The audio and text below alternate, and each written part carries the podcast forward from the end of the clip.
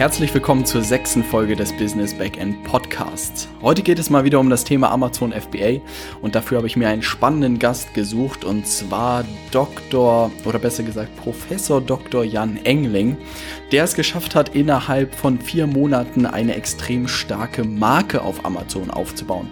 Und ich erzähle die Geschichte von Jan immer sehr, sehr gerne und ich dachte mir, dass ich ihn heute mal selbst zu Wort kommen lasse und seine Geschichte selber erzähle.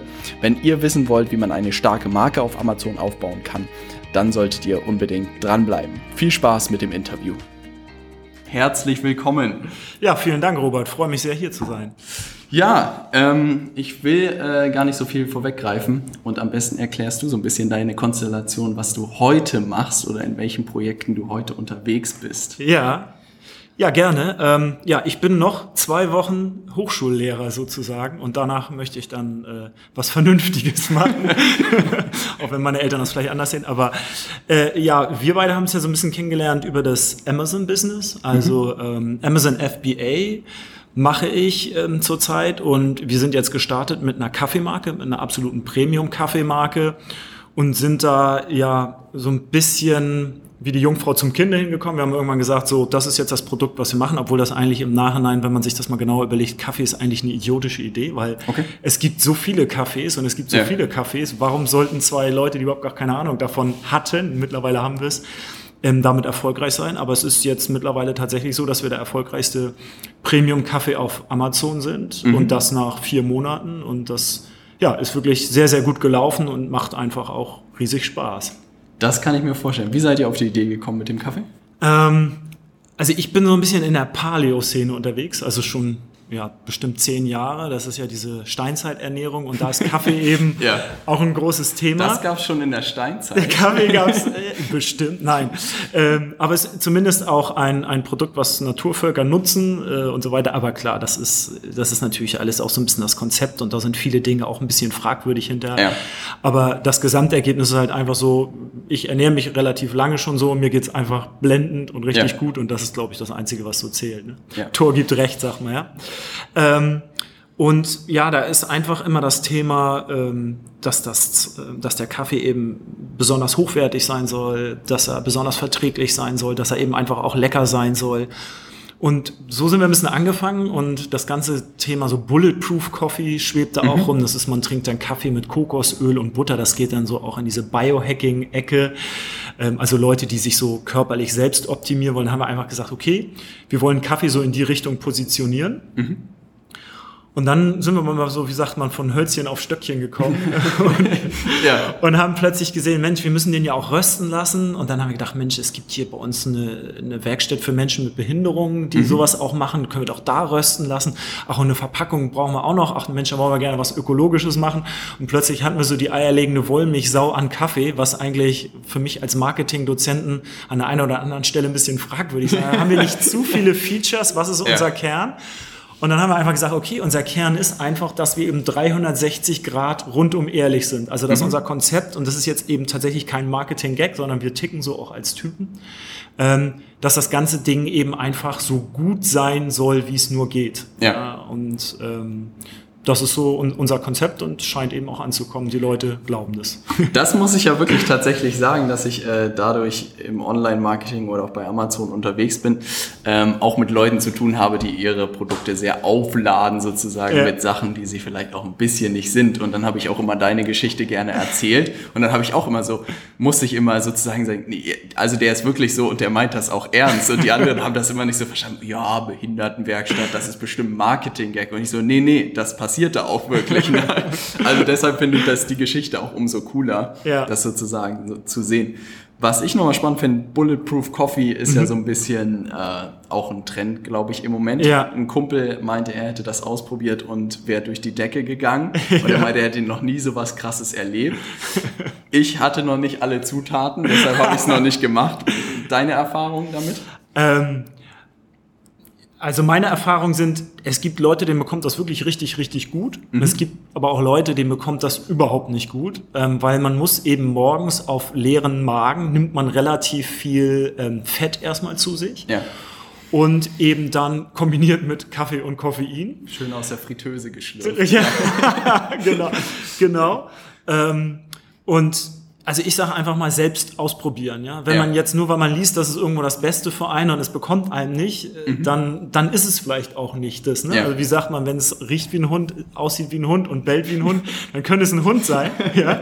Ja. Ähm, also tatsächlich einfach ausprobieren. Ich will mich jetzt auch nicht hinstellen und sagen, wir sind die größten Bulletproof-Fanatiker. Warum wir bei den Bulletproof Trinkern so beliebt sind, ist, unser Kaffee ist halt einfach extrem bekömmlich. Ja. Ähm, weil wir das ist auch Teil des Konzepts, unseren Kaffee im Labor untersuchen lassen, weil es eben im Kaffee immer so unerwünschte Stoffe gibt, worüber wir tatsächlich auch über dieses Bulletproof-Konzept gestoßen sind, diese Schimmelpilzgifte, Mykotoxine und wir dachten eben, das wäre ein Marketing-Gag. Ja. Aber da ist tatsächlich zumindest zum Teil was dran, dass einfach das ein Grund sein kann, warum Leute Kaffee nicht abkönnen, weil Ah. der eben irgendwo auf der Plantage ewig rumliegt und vor sich hinschimmelt und wenn ich das nachher alles röste, das geht nicht weg, aber man sieht's dann eben nicht Ja. mehr. Ne? Ja. Und das war auch ein Punkt, ähm, ja, dass wir das in diese Richtung positioniert haben. Aber wie gesagt, es gibt Leute, die mit Bulletproof auch zum Beispiel total viel abnehmen, weil die dann das Frühstück ersetzen und dann Wie den die ganzen Zigarette dann. ja, genau. Na, oder die eben den ganzen Tag in so einem Fettverbrennungsmodus dann drin sind. Das geht dann in diese Biohacker-Ebene. Ich bin in dem ganzen Thema relativ kritisch. Ich habe aber einfach auch Leute gesehen, mit denen, denen es damit richtig, richtig gut geht. Ne? Ja. Also einfach ausprobieren, weil nach zwei, drei Bulletproofs wird man irgendwie keinen Schaden davon tragen, wenn es Ja. nichts für einen ist. Ne? Für alle Leute, die jetzt äh, keine Ahnung äh, haben, was kugelsicherer Kaffee sein soll, ne, was ist denn da alles drin? Kriegst Also du da die Zutaten zusammen? Ja, das ist relativ simpel. Also erstmal Kaffee und wirklich einfach richtig, richtig guter Kaffee. Aber den sollte man meiner Ansicht nach eh nur trinken. Also wenn Ja. man Kaffee trinkt, es ist und bleibt ein Genussmittel. Also zwei Liter Kaffee am Tag, liebe Leute, ist nie gut, egal, auch nicht von unserem Kaffee. Ähm, ich selbst zum Beispiel trinke auch nur einen Kaffee am Tag und der tut mir dann richtig gut. Also richtig guter Kaffee. Dann kommt da rein entweder Kokosöl oder MCT-Öl. Das ist Medium Chain Triglycerides. Das ist ein Extrakt aus Kokosöl. Das sind so mittelkettige Fettsäuren, die eben durch den Körper anders aufgenommen werden. Okay. Ich würde sowas, aber ich bin halt eben auch so ein, so ein Typ, der immer eher auf die natürlicheren Varianten steht. Ich würde immer das Kokosöl nehmen, auch wenn man die Frage stellen kann, ist Kokosöl jetzt ein natürliches Produkt? Ist ja auch irgendwo ein Extrakt, aber ich würde es wenn mit Kokosöl trinken und dann mit Butter. Ordentlich Butter, oder? Ordentlich Butter, ja, man, man sagt so jeweils einen knappen Esslöffel Kokosöl und einen knappen Esslöffel Butter. Okay. Und dann muss man das Ganze halt eben aufmixen mit einem Pürierstab oder mit einem Mixer. Und es hört sich jetzt total abgefahren an, aber jeder, der irgendwie mal einen Kaffee mit einem Schuss Sahne getrunken hat, so schmeckt das in etwa. Also Okay. schmeckt schon richtig, richtig gut, ne? So leichtes Ja. Kokosnussaroma und ja, das ist Kokosöl kann man auch nehmen. Okay, dann Ja. werde ich mich da mal Kokosöl um, Ja. umschauen und dann mal gucken, was da passiert. Genau. Ja. Also Kokosöl besteht zu 60 Prozent aus diesen MCT-Ölen und insofern ist es Ah, dann okay. einfach die niedrigere Stufe, wenn man so will. Verstanden. Am Anfang hattest du gesagt, dass äh, Kaffee vielleicht nicht die einfachste oder das einfachste Produkt ist. Über welche Sachen seid ihr da gestolpert oder was waren so die Hürden? Also, ähm, naja, wenn man sich jetzt dieses Konzept, was wir haben, vor Augen führt und jetzt wirklich dann auch glaubt, dass wir das ganz, ganz ernst meinen, weil wir Ja. wollen mit unseren Produkten, die wir auf den Markt bringen, die Welt irgendwie ein Stück besser machen. Ja? Ja. Die Frage ist, wie uns das ob uns das gelingt, das mögen andere beurteilen, aber wir fühlen uns zumindest dabei Ja. wirklich gut.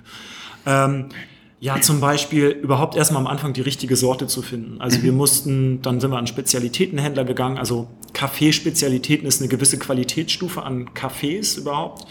Ähm, da haben wir bestimmt zehn Sorten erstmal überhaupt im Labor untersuchen lassen. Also wer, Ah. welche dieser Sorten erfüllt überhaupt erst unser Kriterium. Dann bleiben schon erstmal nur eine gewisse Auswahl übrig, weil auch in diesem Kaffeespezialitätensegment sind halt nicht nur saubere Kaffees, weil es eben kein Ja. Kriterium für viele Leute ist.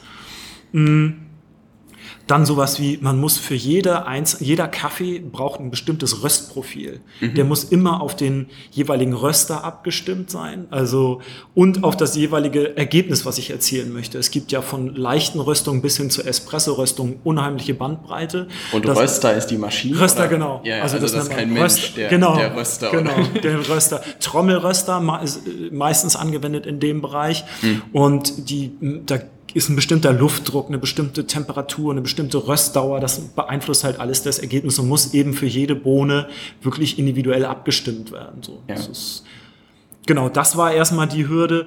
Dann äh, Verpackung, äh, eine Verpackung zu finden, weil wir sind eigentlich auf der Suche, eine Verpackung auch noch zu bauen, die wirklich vollkommen, vollkommen kompostierbar ist. Ist mhm. unsere Verpackung jetzt noch nicht. Das ist schon ähm, wesentlich umweltfreundlicher, weil wirklich kein Aluminium verwendet wird und die äußere Lage ist eben Papier. Aber wir wollen eben, und das sagen wir unseren Kunden auch ganz ehrlich, damit sind wir noch nicht hundertprozentig zufrieden. Mhm. Da wollen wir noch weiter.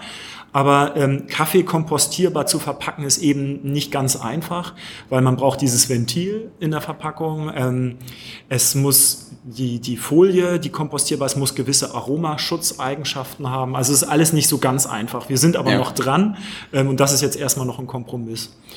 Dann mit den ähm, Werkstätten für Menschen mit Behinderung zusammenzuarbeiten, ist eine tiefe Befriedigung. Es sind aber halt ganz andere Arbeitsprozesse. Ne? Mhm. Es ist jetzt, wenn ich einen professionellen Kaffeeröster nehme, der, der hat dann 120 Kilo Röster, da schmeißt man in zwei Säcke rein und dann bekommt man das und dann steht dahinter eine Verpackungsmaschine, die macht das dann gut und so weiter und so fort. Bei uns ist es halt so, der Röster ähm, die, der Röstautomat oder der Trommelröster, der fasst sechs Kilo. Das kann man mhm. sich halt überlegen. Also im Vergleich muss ich dann 20 mal so häufig rösten. Das ist dann ah. einfach, ein, einfach ein Thema, wie lange man dann auch äh, ja. wirklich da an, an zwei Sacken röstet. Dann haben wir eben Leute, ähm, uns, alle unsere, unsere Verpackungen werden wirklich per Hand befüllt und auch beklebt, belabelt, verschlossen und so weiter. Also das ja. ist, da ist nur Handarbeit drin und das ist aber auch genau das, was wir und was diese Behindertenwerkstätten wollen. Die wollen eben keine Arbeitskraft durch Maschinen ersetzen, mhm. sondern die wollen ja. solche Leute einfach in Beschäftigung bringen. Mhm. Das ist halt total super, weil das ist eben auch eine Aufgabe, die ja so, ne, also auch das Rösten, ne, das Röstprofil haben wir natürlich mit absoluten Profis ähm, ähm, durchgeführt und ent entwickelt und da auch viel rumprobiert. Aber das Rösten jetzt an sich, anhand dieses Profils, das machen eben auch Menschen mit mhm. Behinderung. Das ist natürlich einfach auch eine total spannende Aufgabe. Ja. Also ich finde das auch total spannend, das ja. immer, ne, wir fahren da immer auch mal wieder hin und sprechen mit diesen Leuten und das ist einfach auch, ja, also jetzt war, war gerade zum Beispiel, haben die Betriebsferien gehabt, drei Wochen. Ne, und dann, äh, ja, die Leute wollten aber eigentlich gar keinen frei haben, die wollten gerne weiterarbeiten. Und das ist halt einfach, wenn man, wenn man das sieht, das ist einfach, ja, total klasse. Ja. Das ist ja, sehr, sehr cool zu hören. Ja. Naja, und dann die ganzen Hürden, ähm, das kennst du aber auch, äh, ja. Amazon, ja. ja. Die, ist ein, ist ein toller Kanal, aber da gibt es ja dann auch manchmal so Schritte, die nicht ganz intuitiv sind. Oder da muss man ab und zu durch den Feuerreifen springen. ja, absolut. Da gebe ich dir recht. ja, Genau. Aber trotzdem habt ihr es äh, für das Stichwort Kaffee relativ zügig auf die Seite 1 geschafft, ja, richtig? Wir sind jetzt tatsächlich äh, für Kaffee immer so Nummer drei und vier. Was man jetzt bedenken muss, uns gibt es noch nicht mal sechs Monate. Ja. Ähm, das wird das Ranking auch nochmal beeinflussen, weil Amazon, glaube ich, bis zu sechs Monaten sich die, die Daten zurück anschaut, habe ich zumindest auf der FBA-Konferenz gerade gelernt. Und dann ähm, passiert was? Ja, also ist halt so, ähm, dass die Verkaufsdaten rückwirkend angeschaut werden. Und der guckt sich zum Beispiel an, wie viel habe ich im letzten halben Tag verkauft, in dem letzten ganzen Tag, in der letzten Woche, im letzten Monat, im mhm. letzten halben Jahr. Und da ist natürlich klar, wenn es jetzt eine Marke gibt, die schon drei Jahre verkauft, die haben diese Backdata über ein mhm. halbes Jahr, die haben wir noch nicht. Mhm. Wir haben nur vier Monate von sechs Monaten. Insofern würden wir für das Kriterium wahrscheinlich ein bisschen schlechter ranken. Okay. Also insofern kann da auch noch was passieren, dass wir nach oben rutschen. Aber ich meine, wir sind, ähm, was man sich ja denken kann, äh, so ein Kaffee kostet einfach ein Vielfaches von dem, was ein normaler Kaffee kostet, den ja. Supermarktkaffee. Und deshalb sind wir, glaube ich, mit Abstand der teuerste Kaffee auf der ersten Seite. Und für ja. uns sind halt nur Kaffees, die dann ja vielleicht die Hälfte oder ein Drittel pro Kilo kosten. Mhm. Und insofern. Also es ist eine gut. ganz andere Zielgruppe sozusagen. Ganz andere Zielgruppe. Ja. Aber das finde ich wahnsinnig spannend, weil das ist ja häufig so, Amazon heißt ja auch immer sehr preisgetrieben ja. sozusagen und alles teure funktioniert ja. dort nicht. Und euer Kaffee ist ja das beste Beispiel, dass da auch Leute sind, die ein bisschen äh, preisbewusster sind und Absolut. sagen, ich gebe da einen Euro mehr aus und will einen geilen Kaffee dafür haben. Absolut. Und da kommt uns natürlich dann auch das Bewertungssystem zugute, ne? mhm. dass man eben ja auch einfach ähm, ja, der Fehlkauf ist ja einfach ein bisschen, die Wahrscheinlichkeit ist niedriger, weil wenn ich sehe, 95 Prozent der Leute schmeckt, hat der Kaffee geschmeckt, ne? Ja. dann kann ich davon ausgehen, dass er mir vielleicht auch schmeckt, wenn ich zumindest auf die grundsätzliche Geschmacksrichtung stehe. Das ist schon ein mhm. dunklerer, gerösteter Kaffee. Also wer so einen leichten Kaffee mag, der ist jetzt bei uns falsch, aber das versuchen wir eben in diesem Listing auch ähm, auszuschließen, indem wir es einfach gut beschreiben. Und ich glaube, die fünf Prozent, die uns nicht mögen, das sind eh alles andere Kaffeeanbieter, die irgendwie eine Bewertung da reingeschrieben haben. Insofern, ja. obwohl wir das natürlich, äh, Also ne, man muss unseren Kaffee nicht mögen, das ist ja auch vollkommen okay. Ja. Nee, und ähm, ja, find, finden wir auch faszinierend. Und ich glaube, wir müssen uns an anderer Stelle eher bei den ganzen Leuten, die sehr nachhaltig orientiert sind, eher äh, immer rechtfertigen, warum wir denn über Amazon verkaufen. Und Ah. äh, Ah, ja, die immer sagen so, der böse, der ja. böse große Amazon. Und da ist eher unsere, unsere Devise, also ich meine, erstmal ist es für uns ein Kanal, ohne, ohne den es unseren Kaffee nicht geben könnte. Weil Ja. die Zielgruppe ist eben schon sehr spitz und wie sollen wir die sonst erreichen? Weil ein Edeka wird uns jetzt nicht ins Regal stellen oder die ganzen, Noch nicht. noch nicht genau, Ja. das ist nochmal ein anderes Thema. Ähm, aber jetzt so from scratch, ohne irgendwelchen Nachweis, dass unser Kaffee Ja. funktioniert, ist das halt sehr, sehr schwierig und sonst wird es uns nicht geben. Und auf der anderen Seite denke ich mir immer eher so, wenn ich die Welt halt besser machen will, ja, dann muss ich das an der Stelle machen, wo ich den größten Hebel habe. Und wo die meisten Leute sind. Genau. Und Ja. dann mache ich doch lieber Amazon zum besseren Platz, weil bisher konnte man so einen Kaffee bei Amazon nicht kaufen. ne? Den Ja. konnte ich nur in einer kleinen Rösterei um die Ecke kaufen. Ja. Ähm, und ich denke Und so. da fährt dann nicht mal eben jemand aus München hin, um sich da den besseren Kaffee zu kaufen. Genau. Und wie gesagt, wir sind, glaube ich, absolut un- unique, dass tatsächlich Menschen mit Behinderung Kaffee rösten. In dem Stil ähm, haben wir bisher noch nicht irgendwo Ja. Gefunden. Ja. Was ich bei der Diskussion auch immer wieder spannend finde, und da kriege ich auch ab und zu so Dis äh, Dokumentationen von Amazon geschickt und wie da Leute ausgebeutet werden und all sowas. Ja. Und da gab es auch im Harvard Business Manager mal einen großen Aufsatz darüber, dass die Konsumenten eigentlich die Macht haben und gar nicht die Verkäufer. Mhm. Richtig. Und wenn man darüber nachdenkt, dass wenn man sagt, was weiß ich, man nimmt mal den bösen Konzern oder spielt es mal durch, man nimmt H&M oder so. Ja. Wenn plötzlich alle Leute entscheiden würden, dass sie nicht mehr zu H&M gehen würden, dann Ja. würde es H&M nicht geben, dann würde es keine Arbeit in Bangladesch geben, all sowas. Ne? Ja, ja. Und also man kann als Verkäufer das auch immer relativ zügig auf den, auf den Käufer sozusagen abwälzen, weil die Ja. Konsumenten am Ende haben die Wahl sozusagen, wo sie kaufen.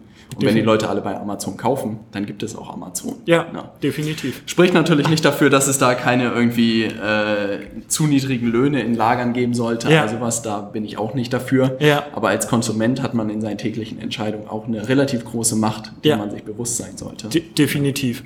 Ja, und Amazon wird, glaube ich, auch nicht in absehbarer Zeit weggehen. Insofern äh, Unwahrscheinlich, unwahrscheinlich. lass uns den, lass uns Ja. den, lass uns den Händler ein Stück besser machen. Ja, ja. Und was ich noch bei dir sehr, sehr spannend fand und was ich auch so im Hinterkopf behalten habe, ist dieses ganze Thema so Aufmerksamkeit. Also ihr Mhm. habt ja wahrscheinlich innerhalb von Amazon die Möglichkeiten ausgereizt für Vermarktung. Ja. Also sei es irgendwie Keyword-Optimierung Ja. und äh, PPC wahrscheinlich. Ja. Aber dass ihr dadurch trotzdem auch außerhalb von Amazon sozusagen Aufmerksamkeit gewonnen habt, oder nicht? Also Ja. du hast mal erzählt, da sind auch Leute auf euch zugekommen und gesagt, wir wollen euren Kaffee irgendwie Ja, verkaufen. genau. Also es ist eher so alles, was extern von Amazon ist, haben wir jetzt bisher nicht gepusht, aber es kam zum Beispiel ein, ein Blog auf uns zu, ähm, mit dem wir dann, da haben wir zum Beispiel auch einen Test gewonnen auf Paleo 360, ähm, mit denen kooperieren wir dann jetzt auch. Darüber kam dann wieder äh, ja, irgendwie ein Café aus Berlin auf uns zu und sagt, Mensch, den Kaffee, das ist genau das, was ich brauche. Und Ja. wir sind da eher so ein bisschen getrieben. Ne? Oder dass auch uns, uns Händler dir- direkt aktiv angesprochen haben, können wir das nicht listen. Und ja, so sind, sind, sind wir so ein bisschen rangegangen. Und das ist für mich jetzt auch so eine, so eine Grundüberlegung, die ich getroffen habe, wie schnell wir es eigentlich geschafft haben, eine wirklich ja, wertige Marke aufzubauen. Und was ich jetzt auch für andere Argumente habe, mit dem Händler zu sprechen und zu sagen, pass mal auf, ähm, so ist unser Absatz bei Amazon, hat sich bei Amazon entwickelt. 95 Prozent aller Leute drehen halt durch, wenn sie den Kaffee, ja, so, so ungefähr. Ne? nicht am Koffein.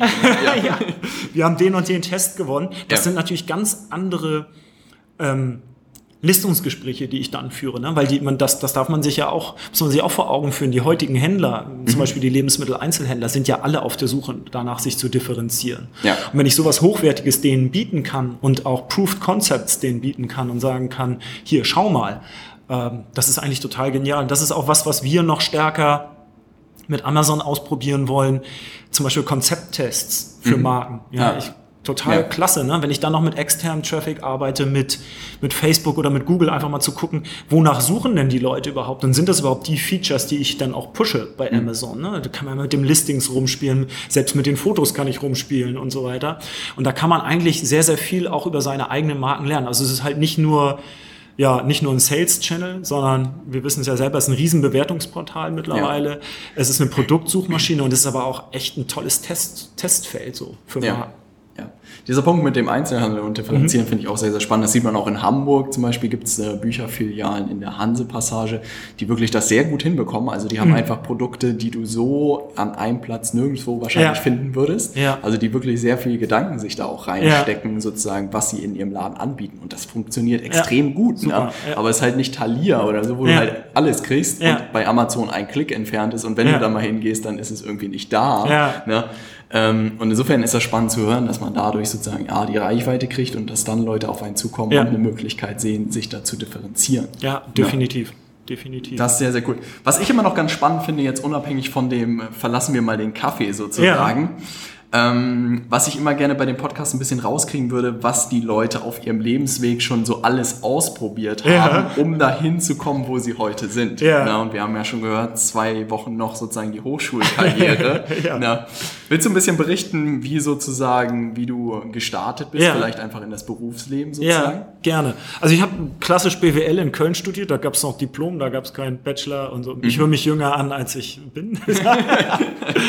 ähm, und dann habe ich erstmal so ein, so ein Trainee-Programm bei Chibo gemacht. Mhm. Äh, also ja, da auch da Kaffee. Kaffee. Ja, aber das ist, da schließt sich der Kreis. Da habe ich aber ähm, nach einem, also nach einem Jahr so gemerkt, das ist eigentlich, das ist sehr vertriebslastig gewesen. Das war eigentlich so, ja, ich will das jetzt gar nicht negativ darstellen. Es war einfach so, die Lernkurve war nicht mehr die in die Richtung, in die ich gerne gehen wollte. Was hast du da genau gemacht? Ähm, also das fing erstmal im Vertriebsaußendienst Ach so, an. Also mehrere Abteilungen. Genau, ja, okay. genau. Und ähm, ja, Chibo ist halt ein sehr vertriebsstarker, ähm, sehr vertriebsstarkes Unternehmen. Das sieht man halt auch dadurch. Ne? Vertrieb ist deren Kernkompetenz und deshalb verkaufen die auch sehr viel, ja. Äh, sehr viel, sehr breites Produktportfolio, was ja auch total Sinn macht. Mm, aber für mich war das damals so vom Karriereweg her, jetzt in den Vertriebsbereich zu gehen, nicht das, was ich unbedingt wollte. Ja. Und dann bin ich zur GfK, Gesellschaft für Konsumforschung, gegangen und habe da zehn Jahre tatsächlich im, in der Panelmarktforschung gearbeitet. Und das war halt total mein Spielfeld, weil das ähm, ja so, wie soll man sagen, faktenbasiertes Marketing war, ja. faktenbasierte Marketingberatung. Also zum Beispiel die Produkte, was weiß ich, die ich jetzt auf den Markt gekommen, gebracht habe, woher kamen die Käufer, wie hat die Werbung funktioniert, ja. was ist der Wettbewerber, was kaufen die Leute sonst noch und so weiter. Und da mhm. habe ich halt ziemlich viele Großkonzerne auch beraten im Konsumgüterbereich und auch Händler. Ähm, ja, und das habe ich zehn Jahre gemacht, auch mit Begeisterung und dann da auch Karriere gemacht, aber am Ende irgendwie so festgestellt, dass eigentlich irgendwie ja, weiß nicht, man arbeitet immer darauf hin und am Ende denkt man so, okay, das soll es dann gewesen sein. Ne? und dann ist meine Tochter geboren und danach bin ich halt echt nicht mehr in Tritt gekommen. So, ich ja. ne, habe dann die klassischen zwei Monate Elternzeit gemacht und dann bin ich wieder ins Büro gegangen und habe die ganze Zeit gedacht, was mache ich eigentlich hier? Weil sie so in den Meetings sitzen und dann so, ja, das Projekt, da müssen wir, das ist wichtig und naja, innerlich habe ich immer gedacht, nein, das ist nicht, ist nicht wichtig, ja. ohne jetzt den Leuten äh, zu nahe treten zu wollen. Es war halt einfach ja, es war einfach von der Bildfläche verschwunden. Und ja. wenn du einmal diesen Schritt gemacht hast, dann kommst du auch irgendwie nicht mehr zurück. Mhm. Und tatsächlich habe ich ja erzählt, dass ich so in dieser Steinzeiternährungsgeschichte äh, drin bin und das hat irgendwie was damit zu tun, ne? weil okay. mir ging es irgendwann mal eine Zeit lang in meinem Leben auch nicht so gut. Ich war mal unfit und möglichen gesundheitlichen Probleme und dann habe ich einfach nur meine, dann hat man diese Ärzte-Odysseen hinter sich, dann ja. habe ich nur meine Ernährung umgestellt irgendwann in diese Richtung und es ging mir viel, viel besser und immer besser und immer besser und ich bin heute fitter als irgendwie vor 15 Jahren. Und dann habe ich irgendwie gemerkt, hm, irgendwie hast du ja alles selbst in der Hand. Ne? Ja. Und das ist dann so ein Mindset-Shift, dass er denkt, okay, hm, dann kannst du ja auch selber entscheiden, wie du deine Kinder großziehst, du kannst selber entscheiden, wie du arbeitest, du kannst ja auch selber entscheiden, wie du dein Geld verdienst. Ja. Dann war ich noch nicht ganz so weit, dann bin ich nochmal, hm, weil ich während meiner Zeit bei der GfK äh, promoviert hatte. Ich wollte gerade sagen, was war denn da das Thema? Das war Lebensereignisse und Kundenloyalität. Also was passiert, wenn du, keine Ahnung, wenn du heiratest, trinkst du ein anderes Bier und warum? Ja, was ist da rausgekommen? ja, na klar, dass Lebensereignisse schon einen Einfluss haben, aber das ist da eben, was eben spannend war, war bei meiner Analyse zu sagen, okay, es ist ein reines Einkommensthema, mhm. was für psychologische Konzepte da im Hintergrund noch eine Rolle spielen. Ne? Dass zum Beispiel ja. auch sagst, wenn viel in deinem Leben ein, eine Theorie ist zum Beispiel, wenn viel in deinem Leben los ist gerade, dann vereinfachst du vielleicht auch gewisse Entscheidungen. Ne? Also, ja. ne, willst du jetzt doch nicht so, sondern du kaufst vielleicht mehr bei Amazon, weil du es von zu Hause machen kannst und hast keine Lust durch Ikea zu laufen und irgendwelche ja. Dinge dir auszusuchen. Also in die Richtung ging das. Ähm, und das hat mir eigentlich Spaß gemacht, ähm, das wissenschaftliche Arbeiten und auch irgendwie die Lehre und auch bei der GfK habe ich mir viele Seminare gehalten. Das fand ich eigentlich mal ganz spannend. Und dann bin ich irgendwie wie die Jungfrau zum Kunden, äh, kind, Kinde, Kunden, wie die Jungfrau zum Kunden. Voll Auch kein schlechtes Sprichwort, ja. Wie die Jungfrau zum Kinde ähm, hier in Hamburg an einer privaten Hochschule ge gelandet und bin da jetzt zwei Jahre, zweieinhalb Jahre Professor für Marketing gewesen. Mhm. Aber auch das war eben im Angestelltenverhältnis und irgendwie, es fing damals mit der Geburt meiner Tochter an. Ähm, und ich meine, du kannst es, glaube ich, sehr, sehr gut nachvollziehen. Ich bin nicht mehr bin nicht mehr gemacht ja. für das Angestelltenverhältnis. Also ich finde es einfach, es ist für mich mittlerweile undenkbar, dass mir irgendjemand sagen kann, wann ich wo was zu tun habe. Es ist ja. irgendwie, und auch das kam durch diesen ganz, das ist so diese ganze Lifestyle-Umstellung. Äh, Deshalb ist auch witzig, so alle, die in dieser Paleo-Szene unterwegs sind, da sind ganz, ganz viele Entrepreneure. Ähm ja, das ist witzig, dass es da Schnittfläche gibt. Also total. das habe ich von mehreren Ecken jetzt schon gehört. Total. Das eine Zeit lang habe ich auch mal überlegt, ob ich in die Richtung gehen soll, weil ich war in diesem Entrepreneur-Ding unterwegs und ich war in dieser Selbstoptimierungsgeschichte unterwegs. Mhm. Und das ist für mich auch so ein Thema, was ich eigentlich, was glaube ich, vielleicht auch für deine Hörerschaft noch vollkommen vernachlässigt wird. Weiß nicht, die geben irgendwie zweieinhalbtausend für ein, für ein MacBook aus. Mhm. Aber wenn es um die, die eigene Hardware geht, ja, äh, dann wird irgendwie Junkfood gegessen und. Äh, ah, ich war gestern gerade wieder bei McDonalds. Ich finde ja. das gut. Danke, Jan. Du bist ja auch noch jung. Nein, also ähm, war nur so, also man, man, man ist halt einfach wesentlich klarer und fitter und kann auch viel mehr arbeiten, wenn man ja. möchte, ne? wenn man einfach so die Hardware dann auch, also die, die fleischliche Hardware irgendwie im Griff ja. hat. Da habe ich auch schon mal überlegt, ob ich da irgendwie die Schnittmenge mache. Mal gucken, vielleicht kommt da auch noch irgendwas.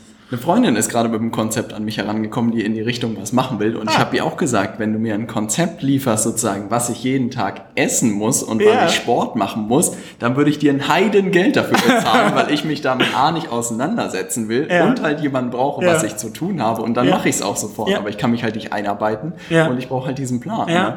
Und da denkt sie jetzt drüber nach, wenn du so einen Plan hast, bin ich auch dein erster Kunde. ne? Weil dann wird wahrscheinlich auch drinstehen, dass ich nicht mehr zu McDonalds gehen sollte.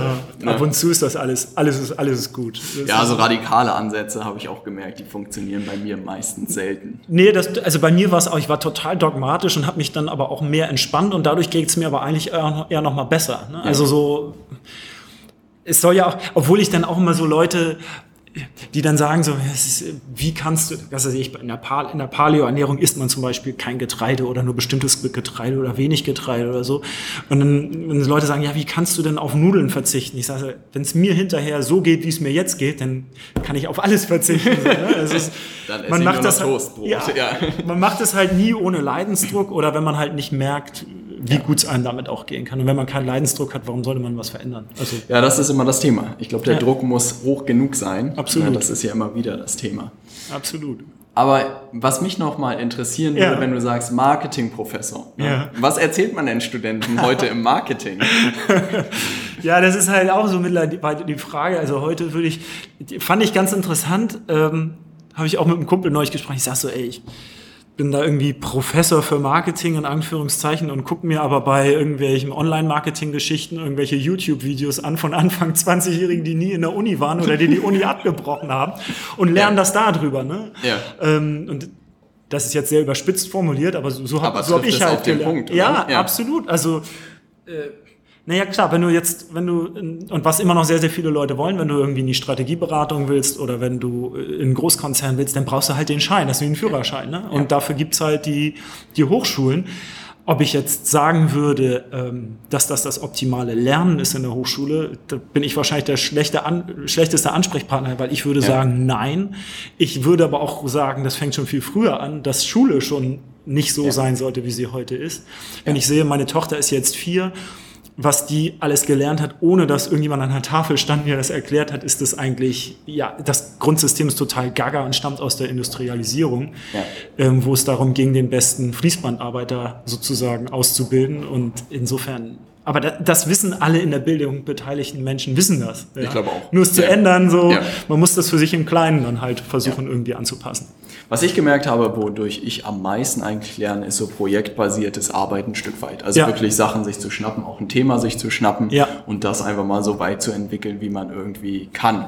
Und da brauche ich wirklich auch keinen Lehrer sozusagen, der mir nee. was gibt, weil das ist ja sehr ein reaktives, also ich ziehe mir die Informationen, die ich brauche, aber Ja. ich brauche ja nicht einen Lehrer, der mir sozusagen Informationen erzählt, die ich zu dem gegebenen Zeitpunkt gar nicht äh, brauche. Ja. Und in meinem Master habe ich das extrem gemerkt, dass sie mir Sachen erzählt haben, die ich vielleicht als 35 bis 40-Jähriger in, äh, im Vorstand von einem Konzern gebraucht hätte. Aber was mache ich damit, wenn ich 25 bin? Ja. Also da werde ich bestimmt auch nicht meine. Unterlagen dann mit 40 rausholen und sagen, wie war das da nochmal? ne?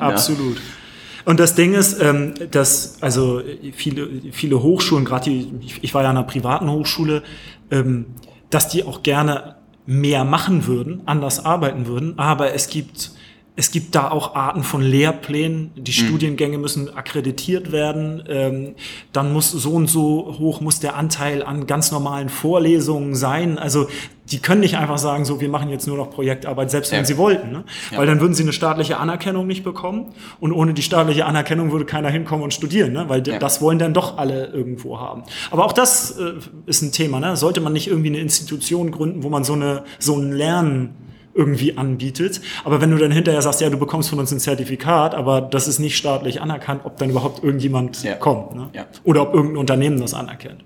Und das halt finde ich auch bei der ganzen Online-Marketing-Geschichte sehr, sehr spannend, weil sie eine sehr, sehr junge Disziplin ist, würde ich mal sagen. Und es wahrscheinlich noch zehn Jahre dauert, bis irgendwelche Sales-Funnels oder so es in irgendwelche Vorlesungen schaffen. Ja, Ne? absolut. Und insofern, glaube ich, haben wir da den großen Vorteil, dass wir Anfang 20-Jährigen auf YouTube zugucken können, die das alles erklären.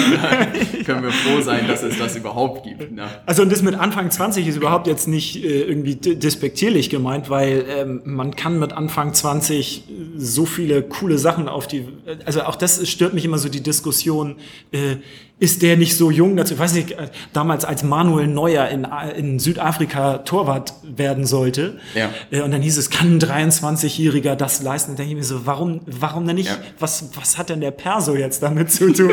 und dann sind das irgendwelche Reporter, die da irgendwie mit 70 noch in ihrem Kabuff oben sitzen und das letzte Mal Fußball gespielt haben vor 50 Jahren. Sowas ärgert mich einfach. Also Alter ist da einfach auch, auch kein Grund. Ich denke, in der Szene, in der wir uns jetzt bewegen, ist das wahnsinnig faszinierend, was da junge Leute auf die Beine stellen. Ne? Absolut. Ziehe ich meinen Hut. Ja. Denke ich mir auch jedes Mal, verdammt, wenn ich schon in der Schule im Internet unterwegs gewesen wäre, was da alles los gewesen wäre. Ach, das gehört alles dazu, die Umwege. so. Ja, absolut. Aber witzig finde ich auch, das Alter wird immer so auch gerne bei, also man vergleicht sich ja, viele Menschen vergleichen sich ja sehr, sehr gerne. Ne? Ja. Und man merkt immer so, wenn man irgendwie erzählt, was man macht und so, und der andere merkt so, dass man schon einen Schritt weiter ist vielleicht Ja. auch, ne? Dann kommt man, ja, wie alt bist du denn? Ja, so, so, so zwei Jahre Unterschied, und dann, ach so, das ist ja, ja noch Ein zwei. Glück. Ja, wirklich so, puh. Ja. Und ich finde es auch einfach so den schlechtesten Referenzpunkt oder Vergleichswert, Ja. den es irgendwie gibt, weil ich 18-Jährige erlebt habe, die schon sonst wo waren und sonst was erlebt haben Ja. und 18-Jährige, die noch gar nichts erlebt haben und die Differenz hätte nicht irgendwie größer sein können. Ne? Ja, und ich meine, es ist halt auch immer nur die Frage, wie bewerte ich das? Also wenn jetzt jemand irgendwie drei Jahre nur durch die Gegend gereist ist und, keine Ahnung, Work and Travel gemacht hat oder auf irgendwelchen Organic Farms gearbeitet hat, ist ja auch okay. Also ich Ja, meine, absolut. Also es doch- gibt kein, kein besser und kein schlechter Nee. sozusagen, aber man kann nicht so viel dran irgendwie festmachen, wie, wie gut jemand oder was seine Erfahrungen sind. stimmt, definitiv, ja. Was ich noch spannend finde, Weg haben wir gehört und äh, ja auch wirklich sehr, sehr spannende äh, Schritte dabei gewesen, auch sehr unterschiedlich. Wo geht denn die Reise hin? Was ist denn jetzt geplant? Ähm, ja, auf jeden Fall. Starbucks kaufen oder?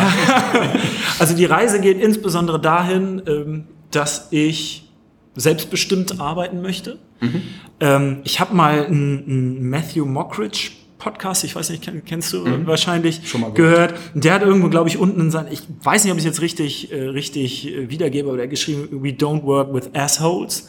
Also ich möchte auch nur noch irgendwie mit angenehmen Leuten zusammenarbeiten, sowohl auf Kollegenbasis als auch auf Kundenbasis. Also wir starten ja oder sind jetzt gerade gestartet mit unserem Agentur, wo wir eben beratend, Beratung und Marketingberatung und auch Markenberatung alles rund um Amazon machen, aber auch im, im weiteren Sinne. Also wir, wir nutzen auch Social Media, Search Engine Marketing und so weiter, um, weil wir der Meinung sind, dass man damit wirklich schöne Sachen machen kann, als viel mehr als gut über Amazon zu verkaufen.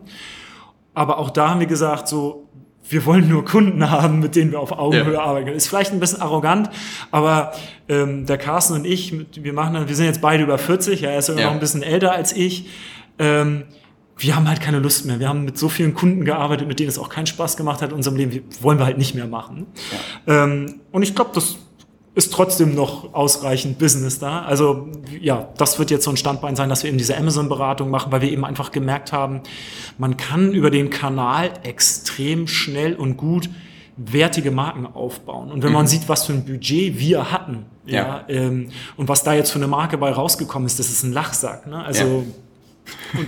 Lachsack gefällt mir. Ja, ja das, und wenn, wenn ich überlege, dass, was Kunden auch für ein Interesse haben, zum Beispiel auch, ich könnte Designs testen über Amazon, ich könnte mit, mit Social Media Marketing mal Traffic draufschicken und sagen, ist das überhaupt meine Zielgruppe, die ich mir vorher überlegt habe, ja? Mhm. Oder gehen die auf genau das Feature ein, was ich, was ich mir überlegt hatte, oder müsste ich das anders, müsste ich das anders positionieren? Das kann ich halt mit Amazon alles ganz gut testen.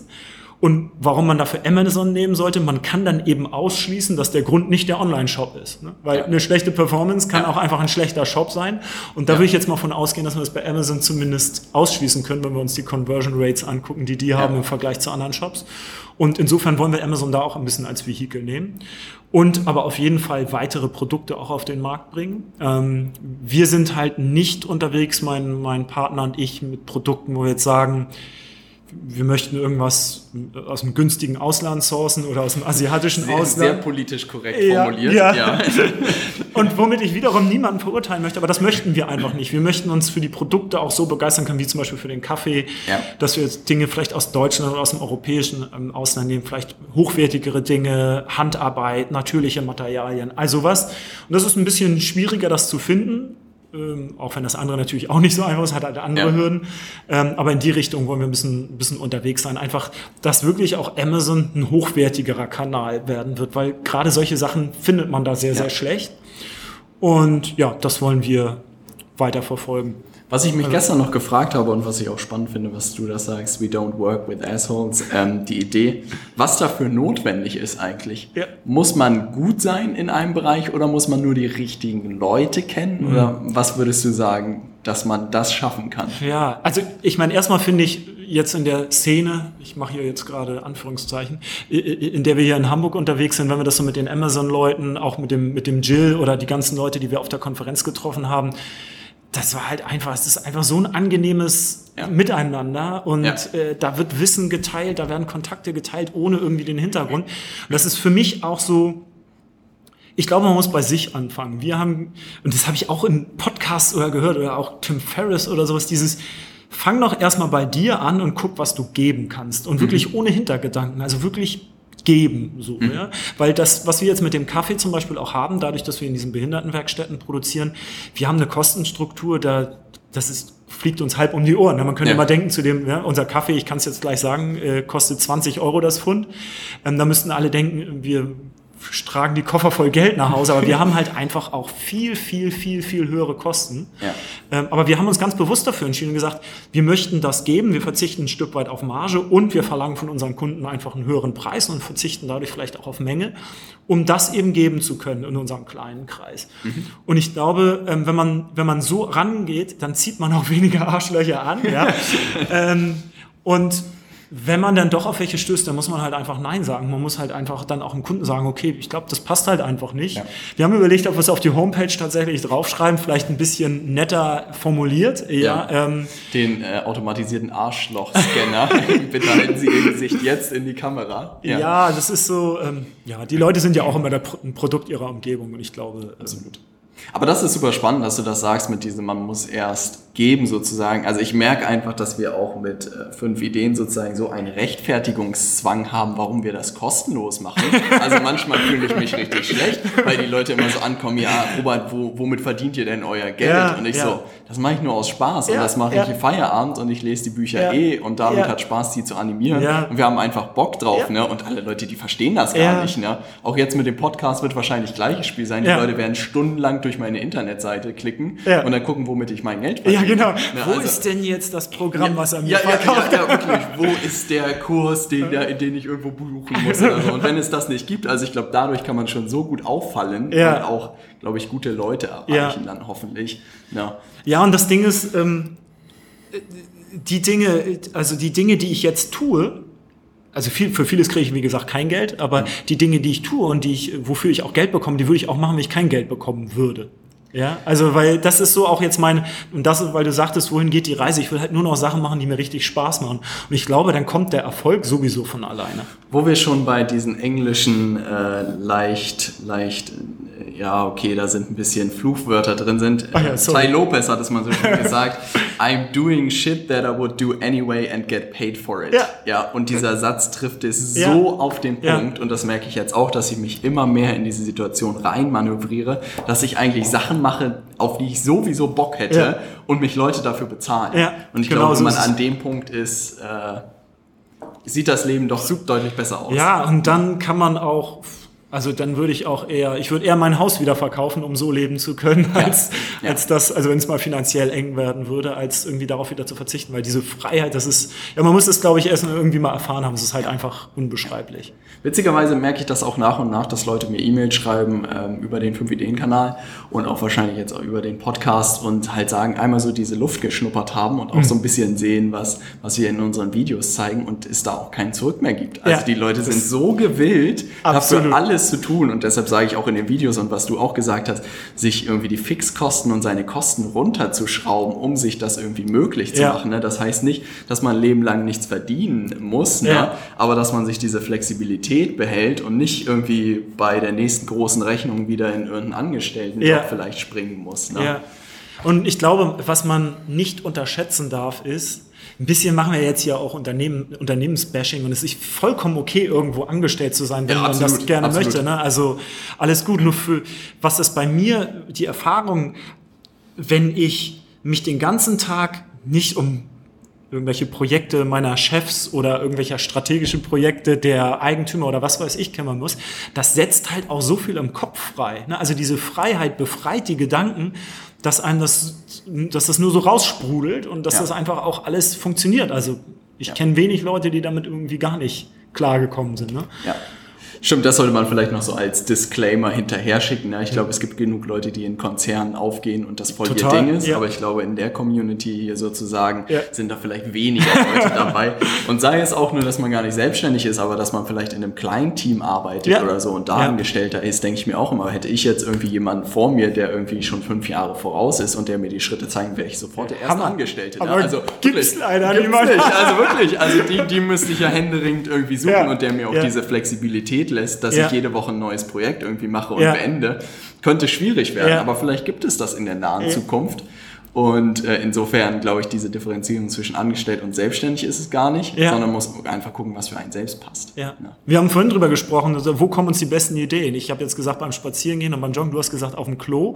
Aber es ist jetzt, ist jetzt die Frage, warum sitzen so viele Leute in den Jobs, die es heute gibt? Also es, es ist doch so in naher Zukunft und es ist ja heute schon zum Teil so, die ganzen reproduktiven Aufgaben, die werden irgendwann automatisiert werden. Ja, ja. Und alles, wo ich mich heute auch als Angestellter wirklich noch wertvoll mache, sind kreative Dinge, wo man querdenkt und so weiter.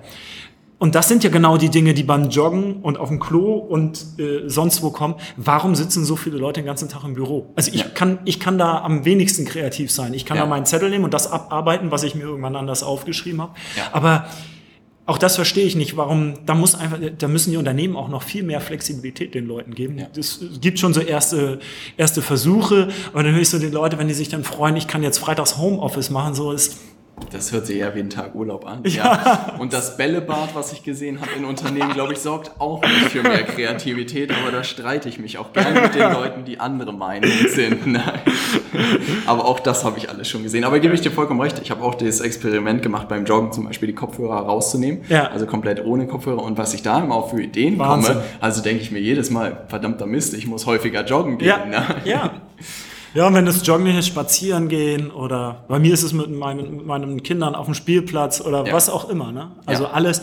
Und das, aber auch das weiß man in der, in der, in der, das weiß die Wissenschaft, das weiß die Gehirnforschung, das weiß die Bildungsforschung, alle wissen das.